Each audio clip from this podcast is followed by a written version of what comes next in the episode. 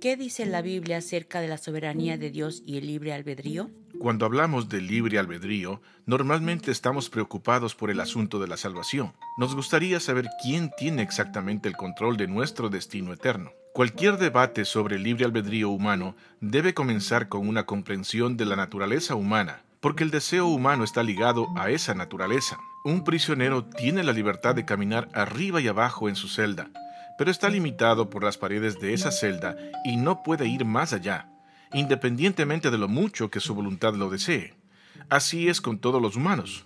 Debido al pecado, la gente está encarcelada en una celda de corrupción y maldad que impregna el núcleo de nuestro ser. Cada parte de una persona está en la esclavitud del pecado, nuestros cuerpos, nuestras mentes y nuestras voluntades.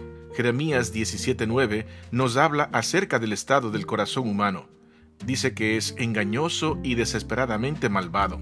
En nuestro estado natural no regenerado somos carnales, no espirituales, porque el ocuparse de la carne es muerte, pero el ocuparse del espíritu es vida y paz por cuanto los designios de la carne son enemistad contra Dios, porque no se sujetan a la ley de Dios, ni tampoco pueden, según lo que dice Romanos 8, versículos 6 y 7. Estos versículos nos dicen que antes de ser salvos, estamos en enemistad, o sea, estamos en guerra con Dios.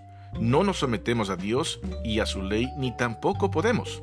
La Biblia es clara en cuanto a que en nuestro estado natural los humanos son incapaces de elegir lo que es bueno y santo. En otras palabras, no tenemos el libre albedrío para elegir a Dios porque nuestra voluntad no es libre. Está limitada por nuestra naturaleza, al igual que el prisionero está limitado por su celda. ¿Cómo puede entonces alguien ser salvo? Efesios 2.1 describe el proceso. Nosotros que estamos muertos en nuestros delitos y pecados, hemos sido revividos por Cristo. Un hombre muerto no puede revivir por sí mismo porque carece del poder necesario para hacerlo. Lázaro estuvo cuatro días en su tumba sin poder hacer nada para resucitar. Cristo vino y le ordenó que volviera a la vida, según Juan 11.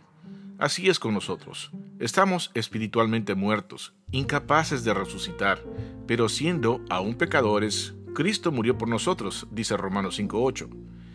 Él nos llama a salir de nuestras tumbas espirituales y nos da una naturaleza completamente nueva, una que no está contaminada por el pecado como la vieja naturaleza, según 2 de Corintios 5:17. Dios vio el estado desesperado e indefenso de nuestras almas y en su gran amor y misericordia eligió soberanamente enviar a su Hijo a la cruz para redimirnos. Por su gracia somos salvos a través del don de la fe que nos da para que podamos creer en Jesús.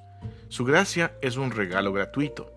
Nuestra fe es un regalo gratuito y nuestra salvación es un regalo gratuito dado a aquellos a quienes Dios ha elegido desde antes de la fundación del mundo, según Efesios 1.4. ¿Por qué eligió hacerlo de esta manera? Porque fue según el beneplácito de su voluntad para alabanza de la gloria de su gracia, según Efesios versículos 5 y 6. Es importante entender que el plan de salvación está diseñado para glorificar a Dios, no al hombre. Nuestra respuesta es alabarle por la gloria de su gracia. Si eligiéramos nuestra propia salvación, ¿quién se llevaría la gloria? Nosotros lo haríamos. Y Dios ha dejado claro que no dará a nadie su honra, según Isaías 48:11.